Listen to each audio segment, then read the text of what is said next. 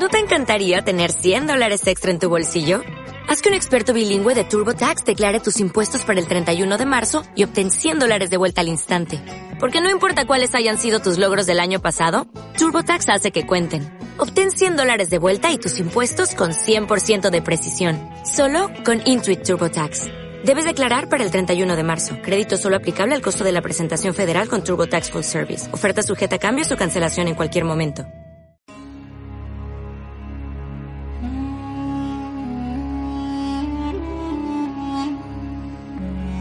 Mesocosmos, tu podcast de historia.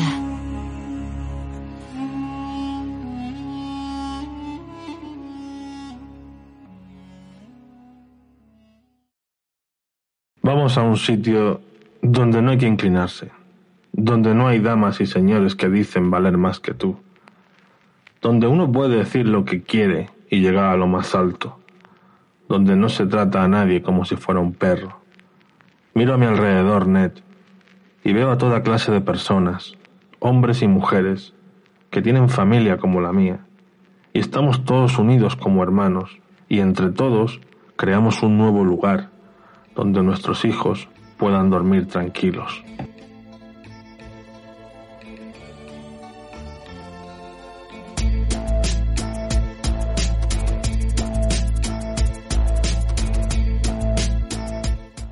Con estas utópicas palabras de Al Pacino en la película Revolución, os damos la bienvenida a un nuevo episodio de Mesocosmos Historia.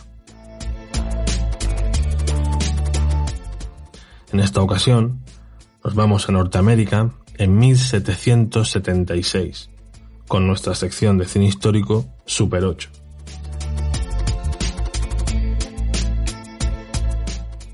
¿Conocéis algún sitio que se asemeje a esa descripción que hace Al Pacino en la película Revolución? Recuerda, puedes escuchar un nuevo capítulo de Mesocosmos Historia todos los jueves a partir de las 8 de la tarde, hora española, o encontrar todo nuestro contenido a la carta en nuestro canal de iBox. No olvides dejar un like y escribir un comentario. Síguenos en redes sociales, donde nos puedes encontrar como Mesocosmos Historia. Mesocosmos, tu podcast de historia.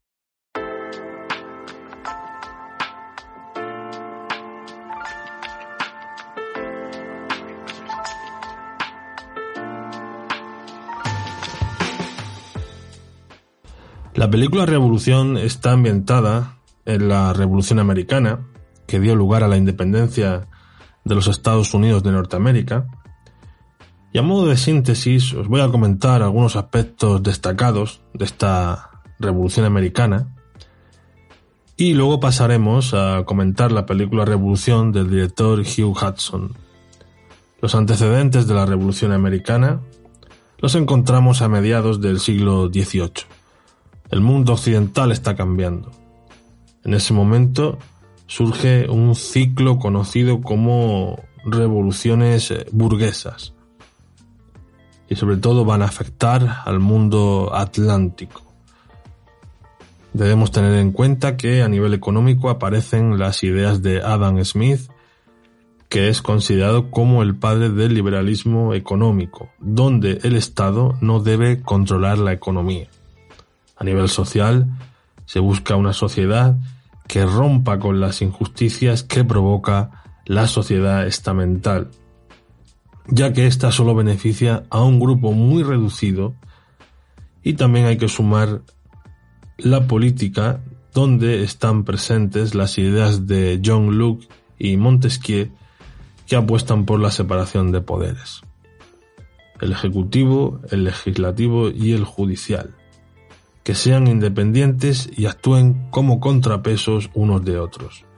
Ideas, por tanto, que chocan frontalmente con el absolutismo que apuesta por una economía controlada por el Estado, una sociedad desigual y un poder político en manos de un rey que no tiene que dar explicaciones y que aglutina los tres poderes. Las ideas de la Ilustración están cada vez más de moda entre los ambientes intelectuales de la época. Y si bien es cierto que las ideas de la Ilustración van a tener un gran impacto en la Revolución Francesa, los revolucionarios americanos conocían la Ilustración, por supuesto, aunque si tuvieran un espejo, un espejo en el que mirarse, fue precisamente en la efímera República Corsa de, de Pascal Paoli. Este breve proyecto independentista y republicano tuvo un gran impacto en los patriotas americanos, como por ejemplo Hamilton, que fue lugarteniente de George Washington, e incluso había un batallón corso en la guerra de independencia. La pregunta que puede surgir ahora es ¿dónde tiene su precedente Estados Unidos de Norteamérica? Las trece colonias se habían formado en la costa este de Norteamérica, bajo el auspicio de la corona británica. Eran de economía agraria, esclavista, sobre todo en el sur de, la costa este, y eran en su mayoría de religión calvinista y puritana. En la zona norte nos encontramos la provincia de la Bahía de Massachusetts, la provincia de New Hampshire, colonia de Rhode Island y plantaciones de Providence y provincia de Connecticut. En la zona media nos encontraríamos con la provincia de Nueva York, provincia de New Jersey, provincia de Pensilvania y la provincia de Delaware.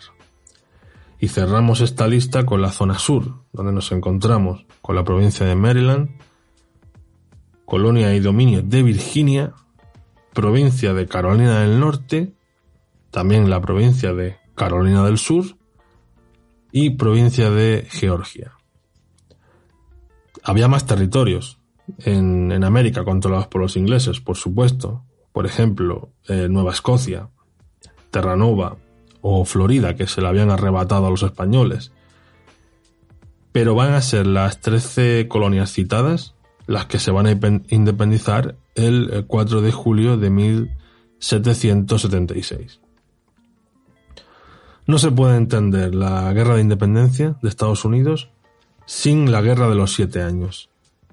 La guerra de los siete años tiene lugar entre diversas potencias europeas, Francia por un lado y Inglaterra por otro, y se va a combatir entre muchos lugares, pues uno de ellos va a ser eh, Norteamérica.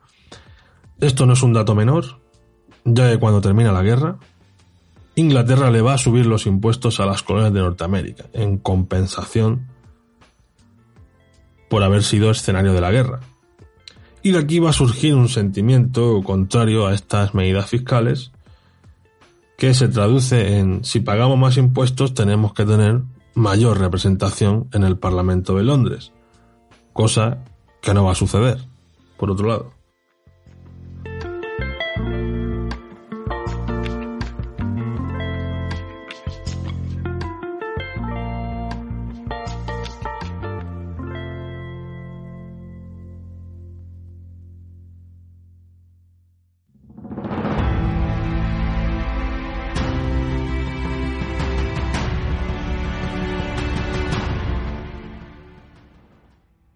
En 1765, la guerra había terminado en el 1763, pues dos años después, Inglaterra pone en marcha la Stamp Act, que es el impuesto del timbre sobre libros y sobre documentos de tipo jurídico, y también sobre periódicos.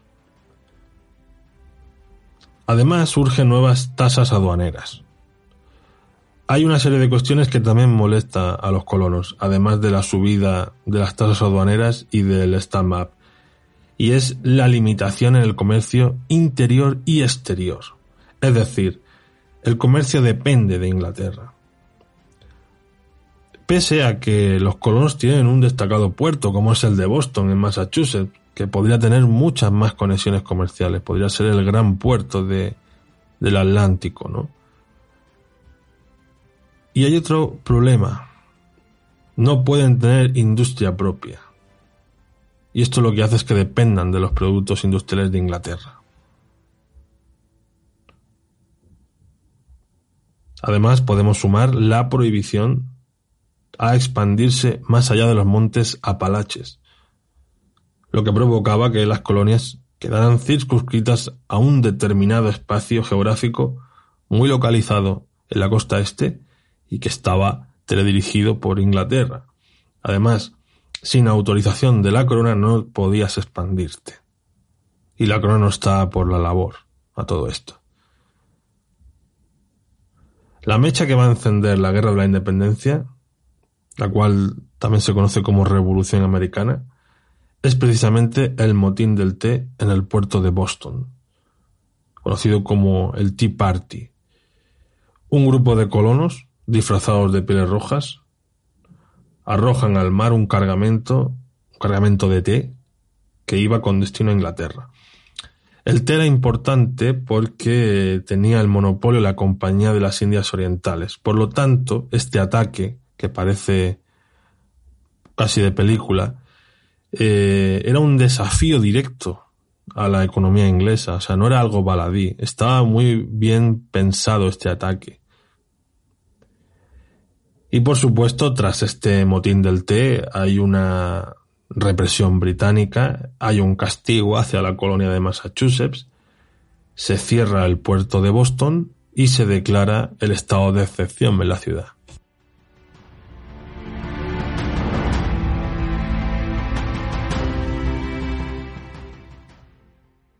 A raíz de esto se forma el primer Congreso Continental, donde se decide que las otras 12 colonias de Norteamérica se solidarizan con Massachusetts y rechazan el castigo inglés a Boston.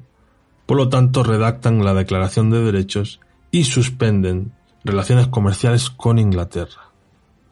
ya estamos viendo que la cosa está llegando bastante lejos. La represión sigue, nos encontramos con incidentes como el de Lexington, que se puede considerar como el inicio de la guerra, y este incidente de Lexington termina con una durísima represión del ejército británico sobre los colonos. Esto provoca un mayor apoyo a la causa independentista, pues muchas personas que no estaban muy a favor de la independencia o que tenían dudas sobre la independencia, cuando ven los castigos y la represión de los ingleses, se pasan al bando patriota.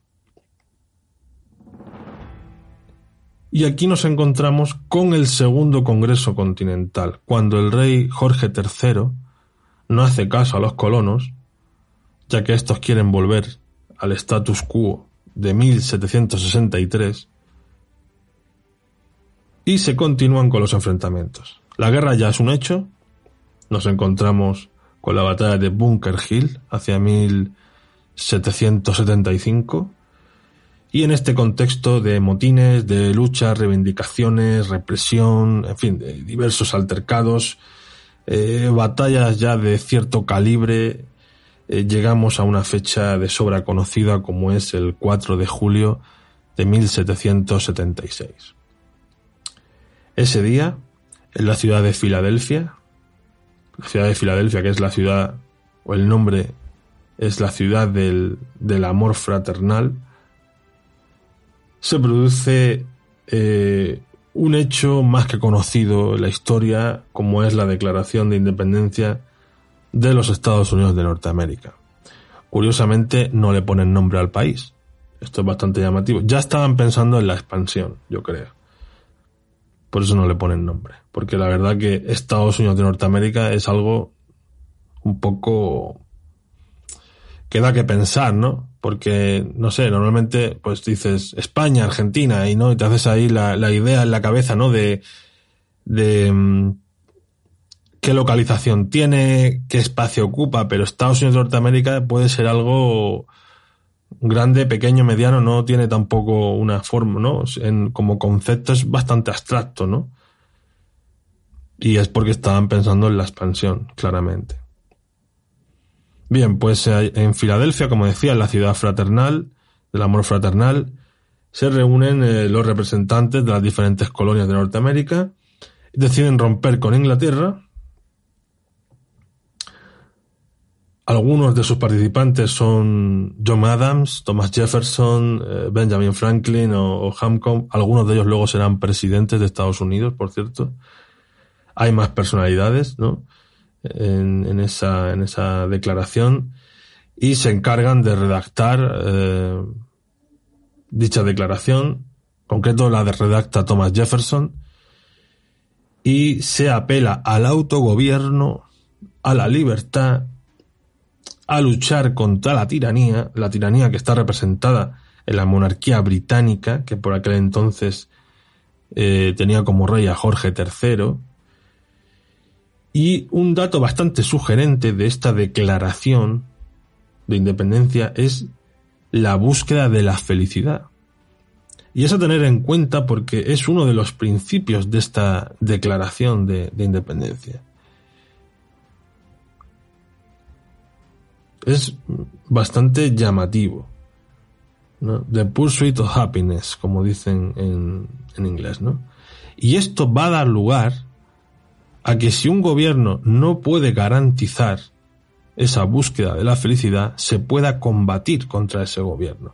Así que no es algo baladí, es a tener muy en cuenta estos preceptos que incluye Thomas Jefferson en, la Declaración de Independencia del 4 de julio.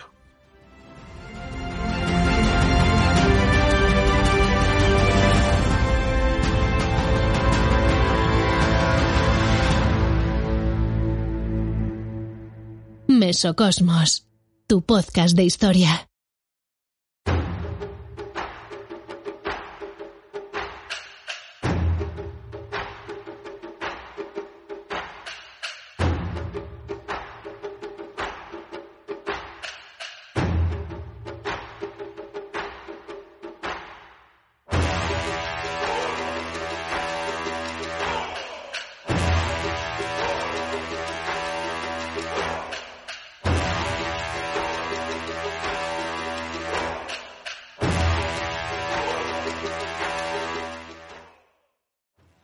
Después de la declaración de independencia, George Washington es elegido como comandante en jefe del ejército continental, es decir, del ejército independentista o patriota, y George Washington había sido oficial en el ejército británico durante la Guerra de los Siete Años.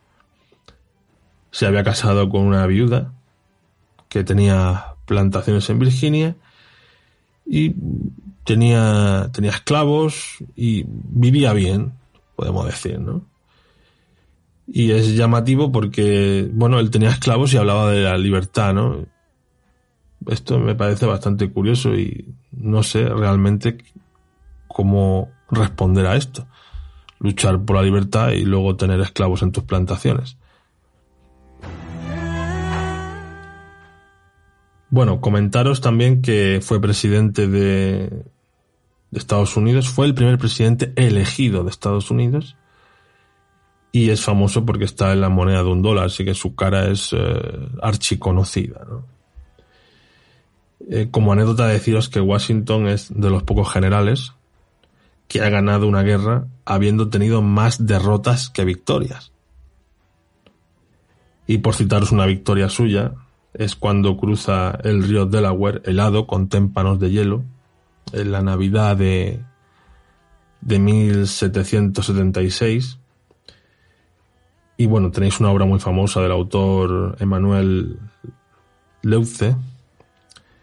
Y lo que consigue con esta operación, con este cruce del, del Delaware, es eh, controlar Pensilvania y hacerse fuerte en la zona, ya que los ingleses eh, controlaban parte de Nueva York y parte de Nueva Jersey. Os comento que la guerra es contra Inglaterra, sus milicias y también sus mercenarios, como los de Hesse y Brunswick, que son príncipes alemanes.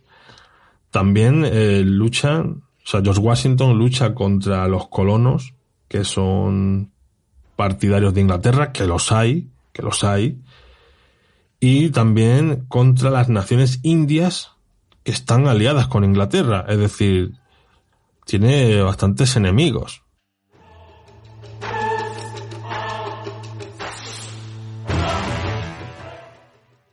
A su vez, los patriotas americanos tienen ayuda de Francia, de España y también cuentan con préstamos de banqueros holandeses. Así que no están solos. Es verdad que tienen bastantes enemigos, pero no están solos. En la guerra nos vamos a encontrar eh, batallas a campo abierto, donde se enfrentaban dos ejércitos regulares, ¿no? Supongo que habéis visto alguna escena, ¿no?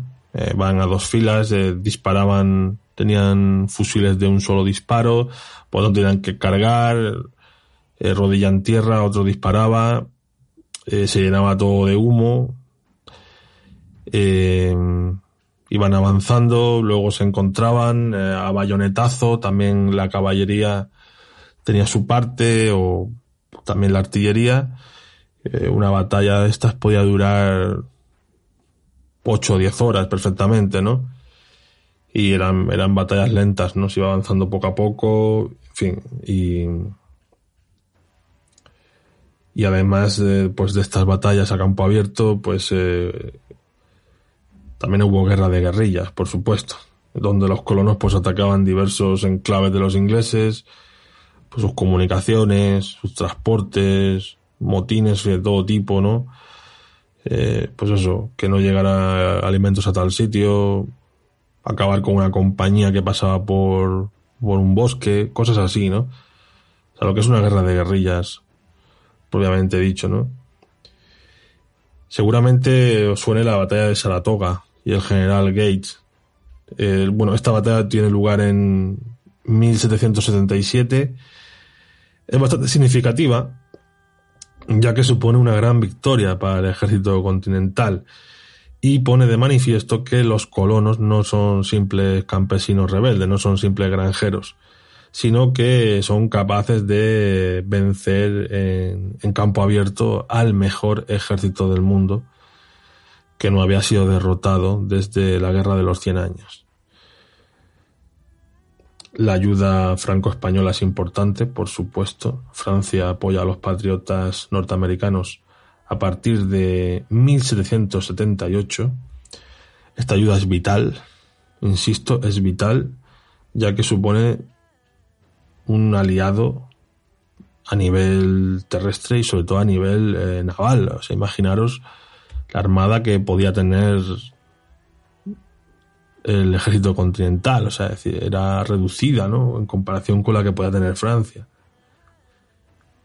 Y por lo tanto, a partir de ahora, pues la Armada francesa va a atacar a la Armada británica, ya no solo en América, sino en distintos puntos del planeta, donde tengan intereses, pues ahí van a combatir, ¿no? Y Francia apoya a Estados Unidos, eh, ya que supone vengarse de la derrota sufrida en la Guerra de los Siete Años. No lo hacen por caridad, sino lo hacen porque Inglaterra es su enemigo y porque bueno, pues han sufrido esa derrota en los siete años y quieren expulsar a los ingleses de Norteamérica, obviamente, ¿no? Por su parte, pues España también ha sido derrotada en, la guerra de los siete años. España y Francia en estos momentos son aliados porque en los tronos, eh, tanto de España como de Francia, hay eh, eh, borbones y son familia, entonces hacen una una política internacional de, basada en pactos de familia. Y España había entrado tarde en la guerra de los siete años, pero perdió bastante. Entonces, lo que intenta hacer con esta guerra de independencia es recuperar esas posesiones, ¿no? Menorca y Florida. También intenta recuperar Gibraltar, que lo había perdido en la guerra de, de sucesión, ¿no? Mucho antes. Y en un principio España no reconoce a Estados Unidos como país independiente da apoyo, pero solo militar. Eh, Carlos III de España no quiere reconocer en principio a Estados Unidos porque tiene colonias en América. Y eso pues va a ser la principal causa por lo que eh, al principio no reconoce, al final lo va a tener que hacer al final de la guerra, pero va a mantener una postura un poco bueno, pues de jugar a dos barajas, ¿no? De te apoyo pero no te reconozco y tal, hasta que al final pues no va a tener más remedio que reconocer la independencia de, Estados Unidos. Bien, al igual que había mercenarios prusianos, con los ingleses al mando de Hesse, eh, o de Hess, perdón mi alemán, eh, gracias a las gestiones internacionales de Benjamin Franklin, se consiguen apoyos de militares europeos para la causa independentista. Eh, van a estar al mando de George Washington y aquí nos encontramos pues al marqués de Lafayette, que, es francés, Kosciuszko, que es polaco, y von Steuben, que es prusiano. Y estos eh, van a ser los que van a organizar el ejército de tierra de los patriotas americanos, aunque están al mando, o sea, bajo el mando de Washington, pero realmente van a ser ellos los que le van a dar forma a ese ejército continental, a ese ejército de patriotas norteamericanos, ¿no? Y como decía, pues va a haber batallas terrestres y navales en diversos lugares, ya no solo en Norteamérica, sino donde haya intereses tanto de Inglaterra, de Francia o de España, y también hay, como no, guerra de corso por parte de los británicos los británicos son especialistas en la, en la guerra de corso, ¿no? En la patente de corso.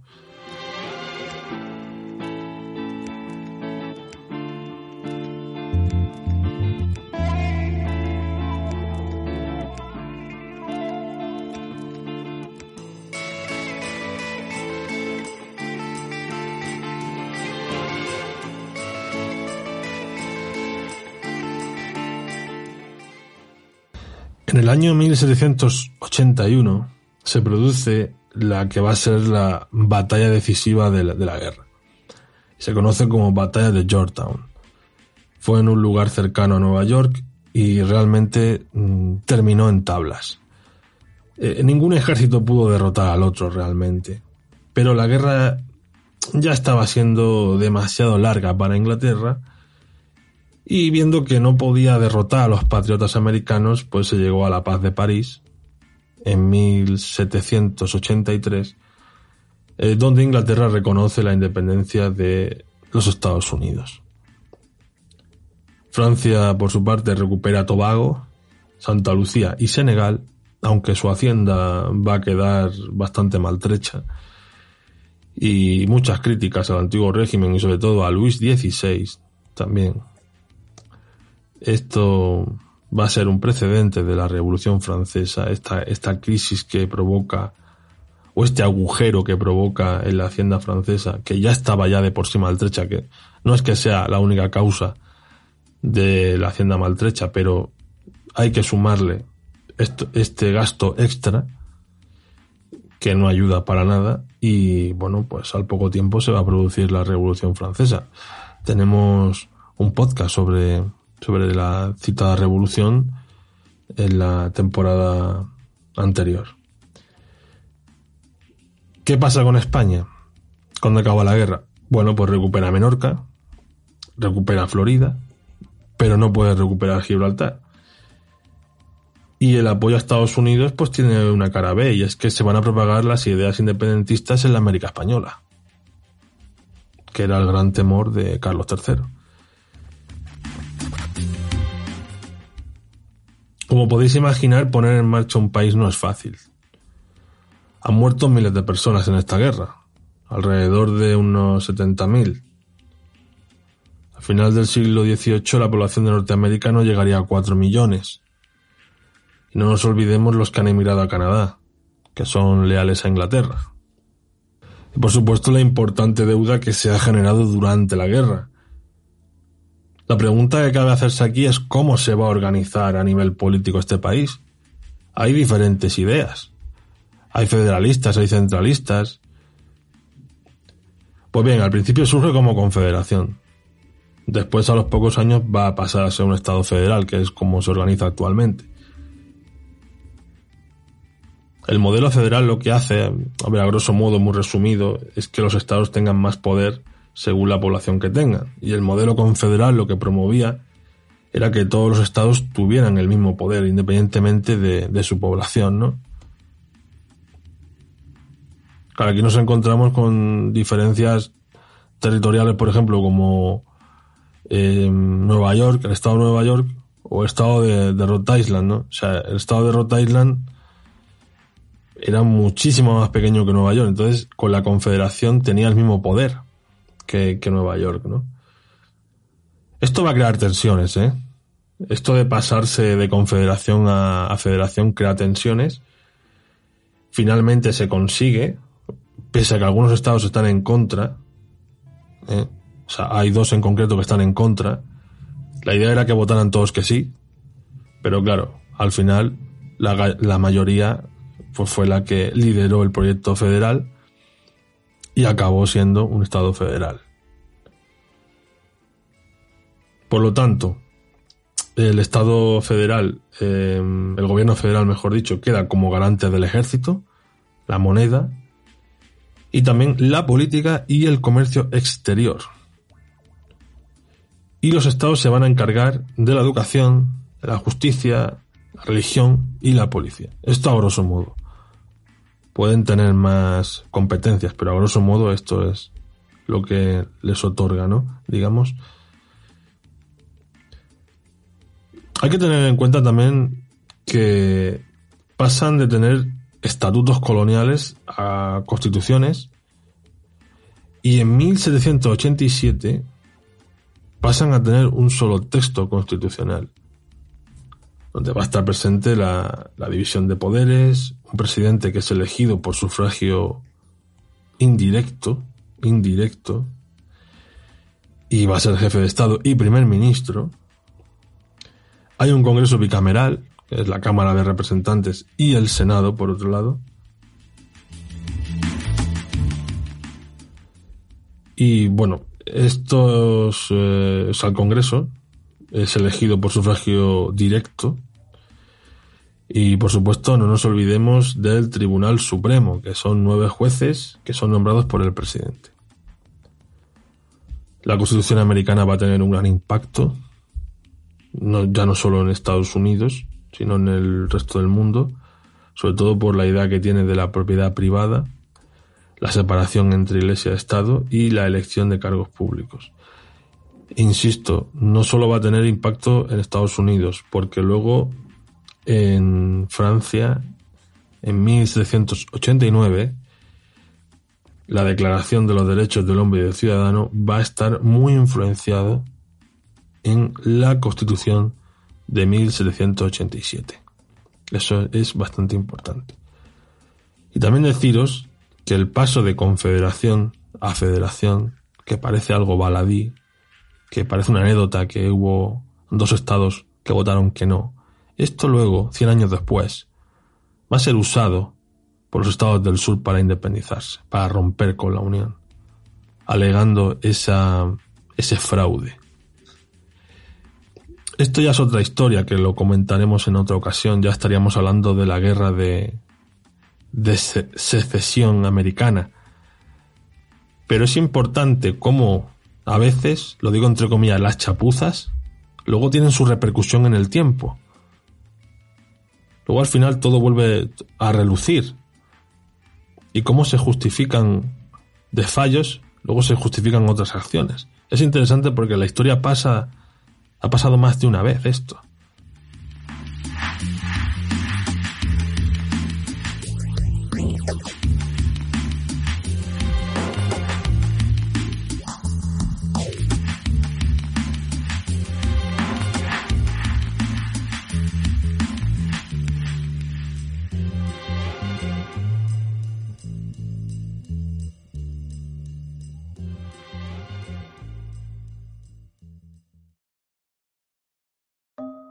Te has suscrito a Mesocosmos Historia?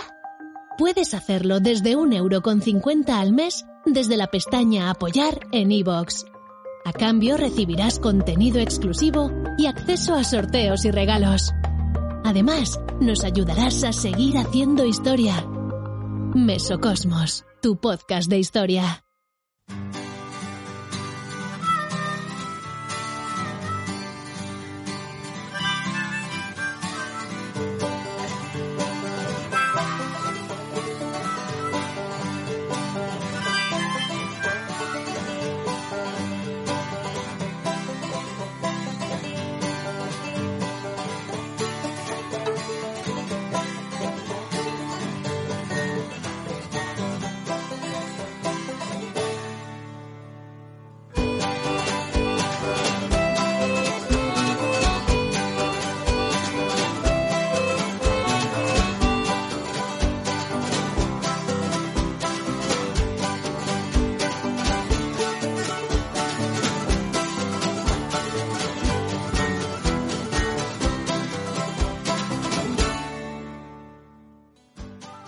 El año 1985 se estrenó Revolución del director británico Hugh Hudson. Este director ha tratado diversas películas de tipo histórico, como la célebre Carros de Fuego, ambientada en las Olimpiadas de París de 1924, o Greystock, la leyenda de Tarzán, rey de los monos, está ambientada en el África colonial, colonizada por, Europa, mejor dicho. Y más recientemente, pues eh, realizó la, película Altamira, que trata sobre el descubrimiento de dicha cueva y la gran polémica que generó.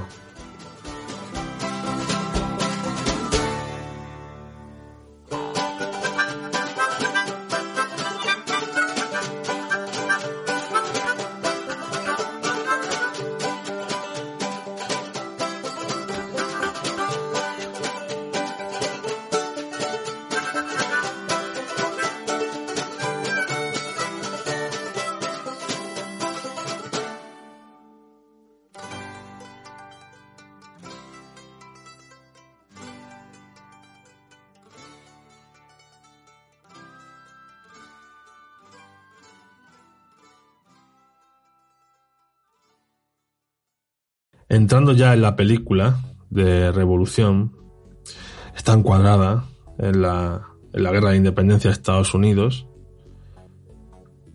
y vamos a tener como protagonistas a Al Pacino, ya lo hemos citado, y que, bueno, pues interpreta a un trampero llamado Tom Dobb.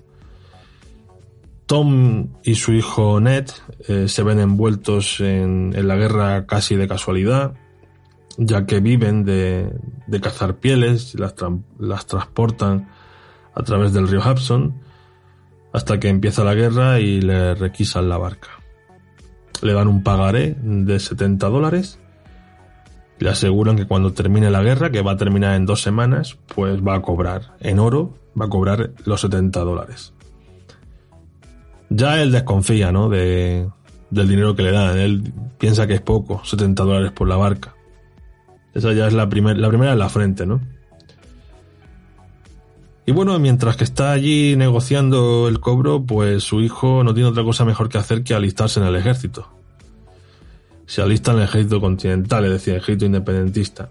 Y en el momento de alistarse, pues le dan cinco chelines y le prometen 150 acres de tierra. Eh, cuando acabe la guerra, pues se van a retirar con su pedacito de tierra. Eh, Tom Dobb, Al Pacino, no está muy convencido con la causa independentista, pero las atrocidades que, hacen los británicos y el trato que le dan a él personalmente, al final hace que se convierta en un independentista de pro. Si pasamos a otro destacado protagonista de, la cinta, pues hay que citar a Donald Sutherland como el sargento mayor Pacey. Es un temido oficial del ejército británico con cara de psicópata, esa cara de psicópata que siempre caracteriza a Donald Sutherland en sus papeles. Es un gran actor, eso no lo niego. Y en este papel de sargento mayor, pues es una persona que desprecia a los, a los colonos, no duda en masacrarlos cada vez que tiene la oportunidad y en definitiva es el malo de la película, el malo malísimo de la película con esa forma de actuar, con ese con esa actitud tan belicista contra estos rebeldes americanos que están luchando por su por su libertad, ¿no? Por supuesto, otro grandísimo personaje en la película, Nastasia Kinski, en el papel de Daisy Conaghay, McConaughey, perdón. Eh, bueno, es un personaje a destacar en la película porque Nastasia Kinski interpreta a una joven que es partidaria de la independencia, lo cual le va a llevar a enfrentarse a su adinerada familia. Ella es de una familia bastante pro y que por cierto se dedica al negocio del azúcar todo esto. Entonces Daisy rompe con su familia, se va a convertir en una patriota muy convencida y muy beligerante y la va a llevar a realizar diversas acciones y trabajos para la defensa de la causa independentista, como por ejemplo aprender a llevar una barca o a ser una experta cochera transportando alimentos, armas, heridos, lo que haga falta. Una persona muy decidida, una mujer muy decidida y que va a ser una gran patriota, una madre de la patria, porque siempre se habla de los padres de la patria, pues aquí tenemos una madre de la patria, ¿no?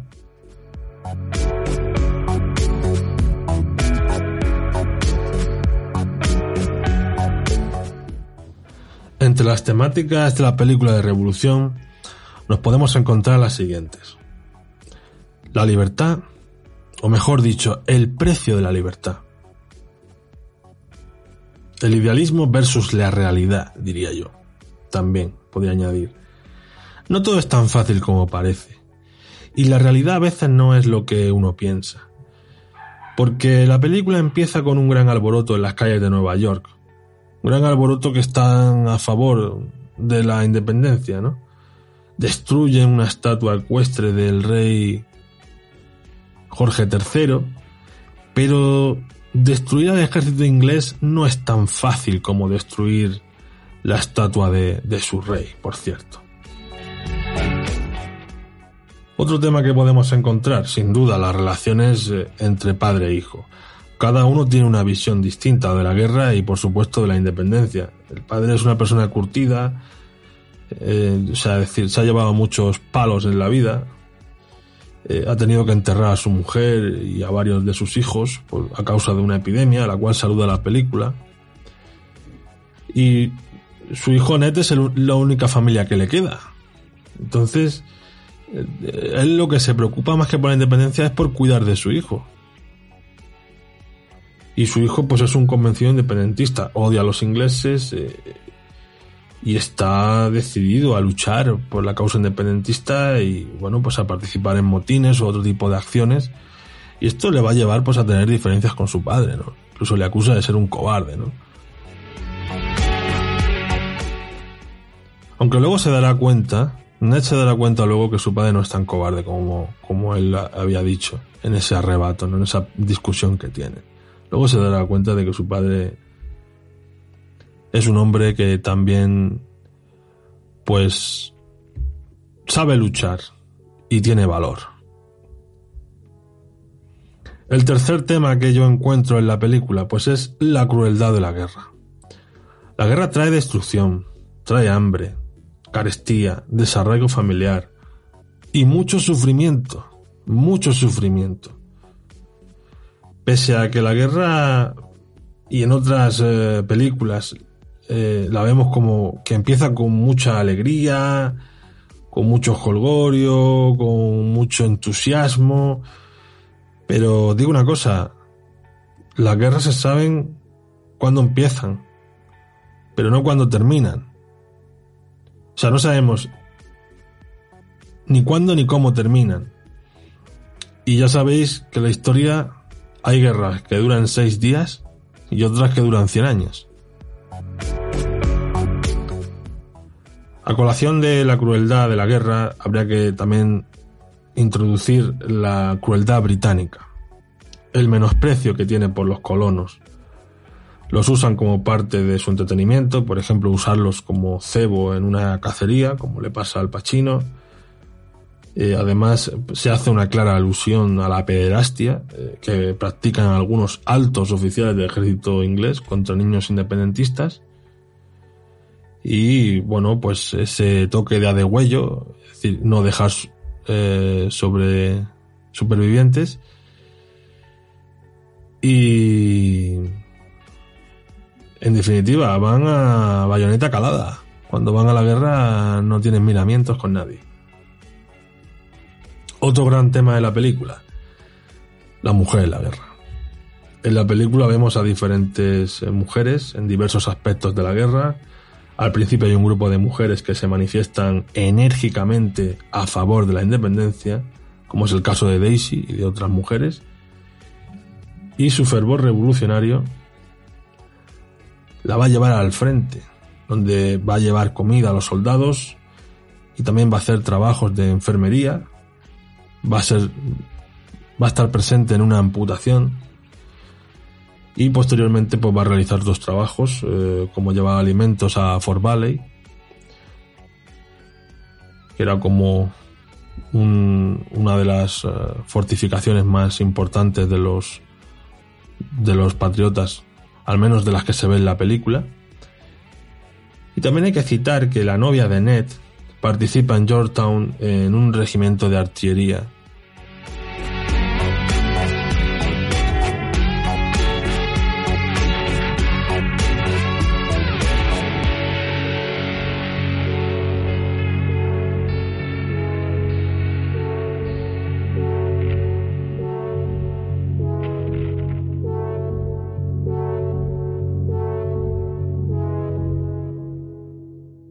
Mesocosmos, tu podcast de historia.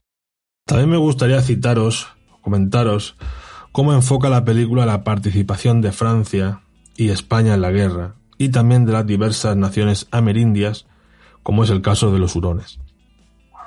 Sobre los franceses, en la guerra de la independencia, como hemos dicho, tienen un papel importante. En la película se les menciona, pero no aparecen en pantalla. Y insisto, la ayuda francesa fue muy importante para la victoria final de los patriotas americanos, como hemos ido comentando a lo largo de, este episodio. A España no se le menciona. Y cabe destacarse la batalla de Pensacola y Bernardo de Galvez, que darían para una película. Eh, en la historia de España tenemos muchos personajes, muchísimos personajes, que dan para una película y no la tienen. Así que ya es hora ya de hacer una película que se llame Pensacola. Por ejemplo. Y bueno, hay tantísimos personajes que la lista es demasiado larga. Y serían películas muy interesantes y que serviría también para divulgar nuestra historia y conocerla mejor. Bien, sobre los hurones, eh, la película se les ve como exploradores del ejército continental, es decir, apoya la independencia. Incidiendo en el tema, eh, algunas naciones indias estaban aliadas con Reino Unido y otras eh, eran independentistas. Iban con los independentistas, mejor dicho. Los iroqueses, por ejemplo, iban con Reino Unido. De hecho, George Washington también les declara la guerra a, a los iroqueses, ¿no? O sea, a todos los aliados indígenas de los ingleses les declara la guerra.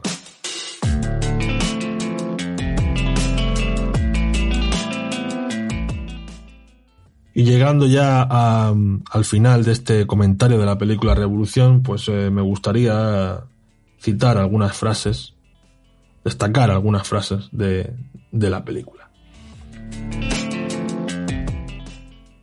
Lucharemos por una causa justa y verdadera. Que Dios nos proteja. Esta es una frase que se escucha en la película, en una voz en off, no se sabe quién es quien lo dice, y se comenta antes de, de la batalla donde está en juego librarse de los ingleses en la zona de Brooklyn, es decir, en Nueva York. Es una frase muy americana, por cierto, seguramente la habéis escuchado para otras guerras eh, o en otros conflictos, porque es, esta frase es muy usada, vamos. Es un topicazo, como él suele decir. Bien, paso a la siguiente frase. Has defendido nuestra causa, has luchado por la libertad.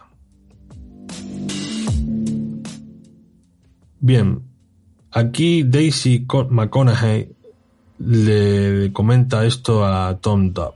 Eh, se lo encuentra en mitad del campo, él está exhausto con su hijo, han estado luchando contra los ingleses, que ha dejado bastante maltrecho al ejército continental, ellos sobreviven a esa, esa batalla y ella pues se queda impresionado de ver a, dos luchadores por la, por la independencia. Y por eso pues, pues dice esto, de que has luchado por la libertad. Paso a la siguiente frase.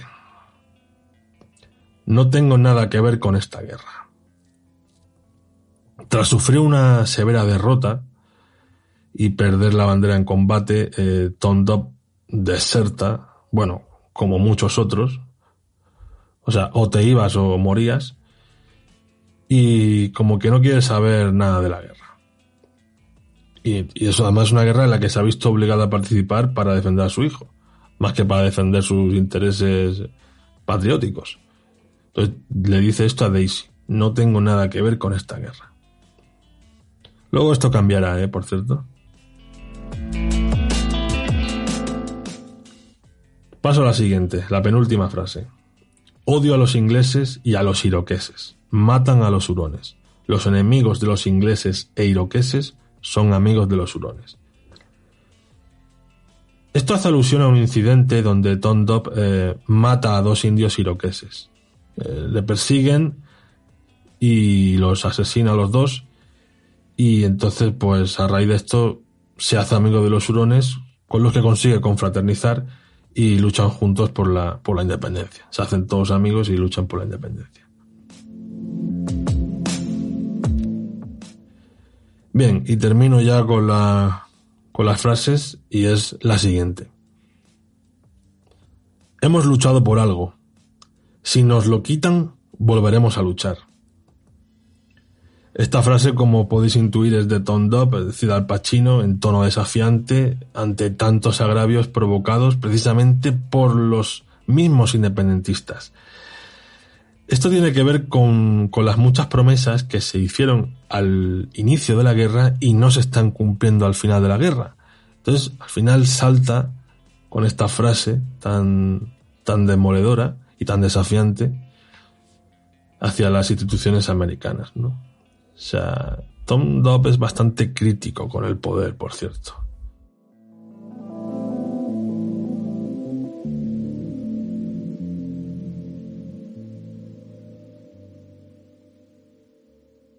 Mesocosmos, tu podcast de historia.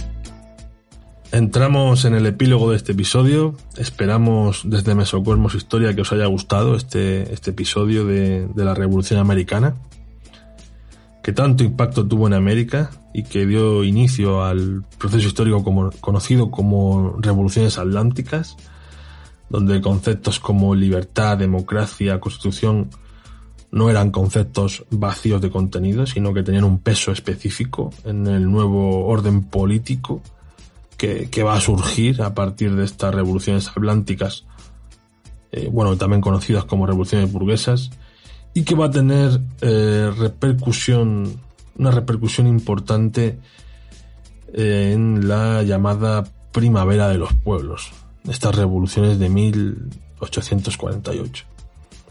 Tema bastante interesante, por cierto. También me gustaría destacar que como un país fundado por tramperos, eh, traficantes, esclavistas, eh, prostitutas, fanáticos religiosos, eh, hoy día se ha visto como el país más civilizado del mundo. Mucho, mucho ha cambiado, ¿no? O muchos nos han hecho pensar que han cambiado.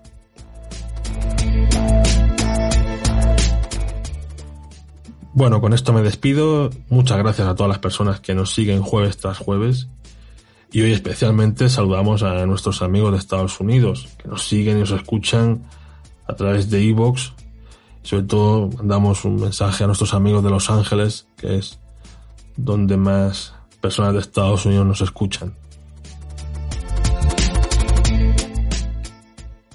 Volvemos la semana que viene. Entramos ya en la recta final de la temporada y anunciaremos el próximo episodio con un vídeo, como es habitual en nuestras redes sociales. Así que estad atentos a, a ese episodio que va a estar muy interesante y que va a tener un invitado de lujo. Lo dicho, un abrazo a los amigos y amigas de Mesocarmos Historia y nos vamos con una frase de George Washington. No hay que mirar hacia atrás a menos que sea para obtener lecciones útiles de los errores del pasado y con el propósito de aprovecharse de la experiencia que tan cara ha costado.